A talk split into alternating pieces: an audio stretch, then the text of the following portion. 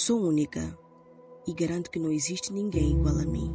Eu acho que é uma questão uh, da, da, da enculturação, é uma questão mesmo de, de, de, como nós somos ensinados a pensar. Temos que criar novos Eusébios, temos que criar né, novas, novos ícones, novos heróis. Nesta quarta-feira foi exibido no Espaço 16 Neto, na cidade de Maputo, o documentário Perspectivas do Meu Gueto.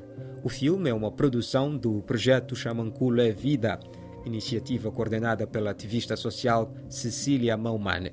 O meu nome é Cecília Maumane, o Pucunuxa, como muitos assim me conhecem, principalmente na minha zona. Bom, eu sou uma moça do gueto, da periferia, do Chamanculo, daqui da cidade de Maputo, da Town. E aqui tenho o meu projeto que é Chamanculo Vida, que tento através dele procurar desenvolver ações sociais e culturais que possam mostrar o outro lado B desses pares periféricos e também ajudar no seu crescimento, né, numa perspectiva social, cultural e também econômica. E tenho 22 anos.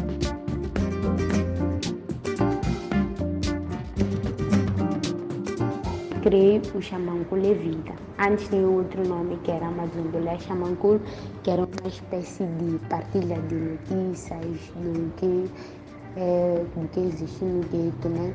E que mudou o nome ficou Xamancul Levita, que tem como objetivo principal e central que é ajudar no crescimento dos bairros perfeitos numa vertente social, cultural e econômica e tentamos desenvolver atividades ligadas a essas áreas, desde atividades como Arte entre os Becos, foi um projeto ligado à cultura que, é, que tinha como foco procurar mostrar, e tem na verdade como foco procurar através da arte resolver os, os diversos desafios que existem aqui na comunidade, como o business women no gueto ligado ao empreendedorismo que é feito pelas mulheres aqui nas comunidades periféricas.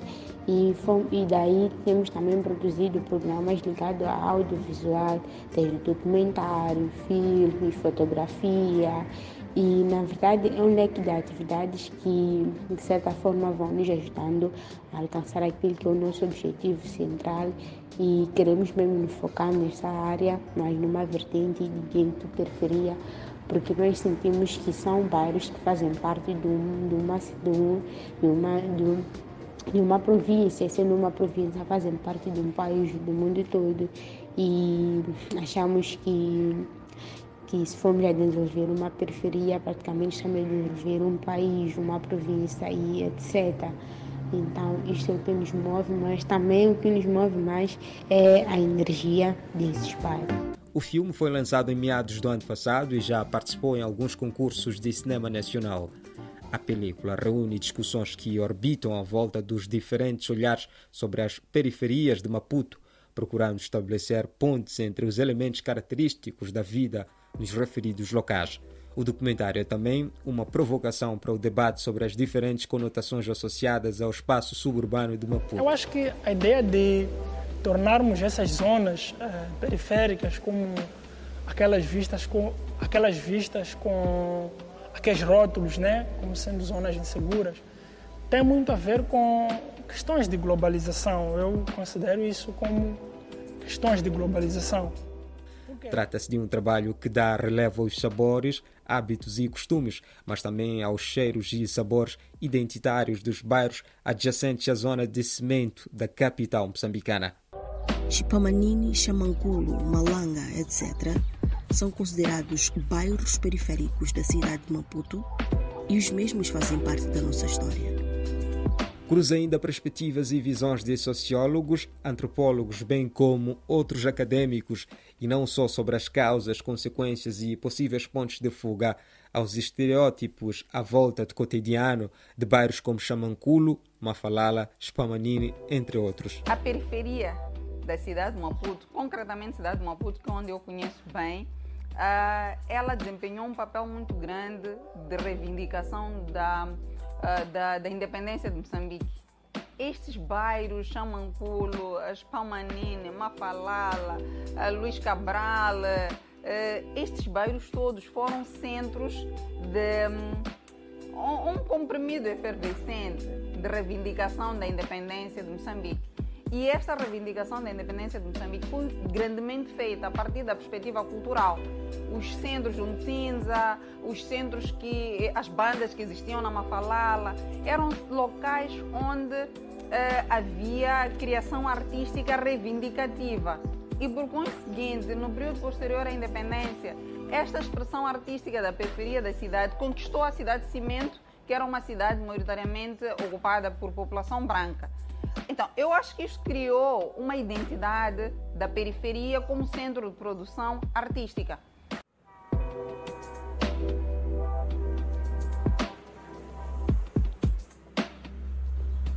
O filme tem sido exibido em diversos eventos versados sobre a temática dos bairros periféricos e, depois de ser exibido, o documentário será objeto de conversa com o público, dirigida por Cecília Maumane.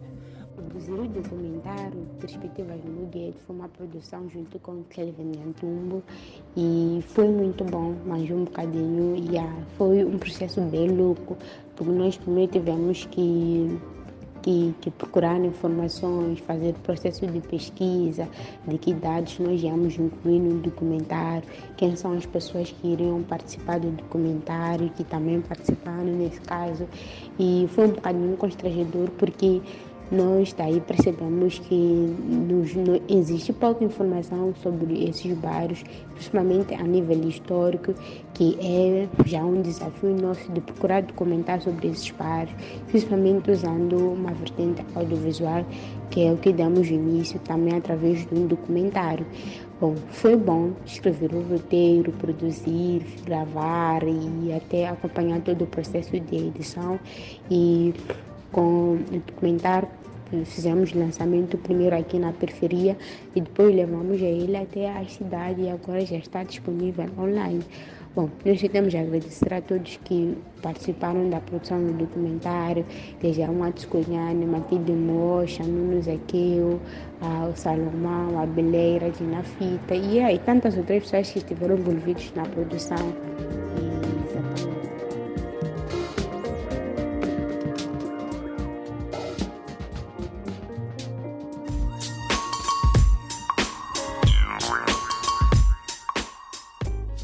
O canal O Cubo do Brasil vai homenagear Cabo Verde no seu nono Festival de Cinema 2022 em Portugal, cujas inscrições deverão ser feitas até o dia 31 de agosto somente pelo www.canalocubo.com e deverá conter ficha de inscrição preenchida.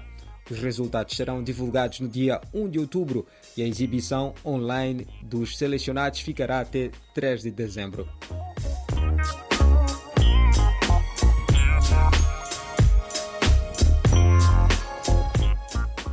Serão escolhidos vídeos produzidos originalmente em português que serão exibidos na grelha de programação do festival até o dia 3 de dezembro no canal Cubo www.canalocubo.com.br. A plataforma online de distribuição de filmes em língua portuguesa foi criada pela produtora brasileira Creatori Filmes para a Web, que há 13 anos cria e adapta para as novas mídias e suas conexões à produção de qualidade dirigida para o mercado nacional e internacional.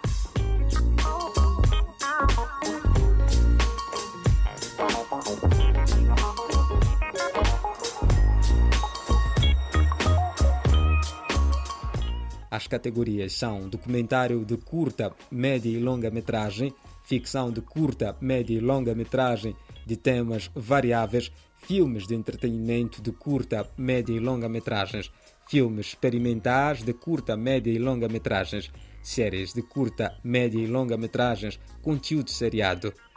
Os interessados em participar de Cabo Verde, país homenageado este ano, deverão escrever um filme de até 5 minutos e estarão isentos da taxa de inscrição. Todas as informações podem encontrar no edital completo em www.canalocubo.com.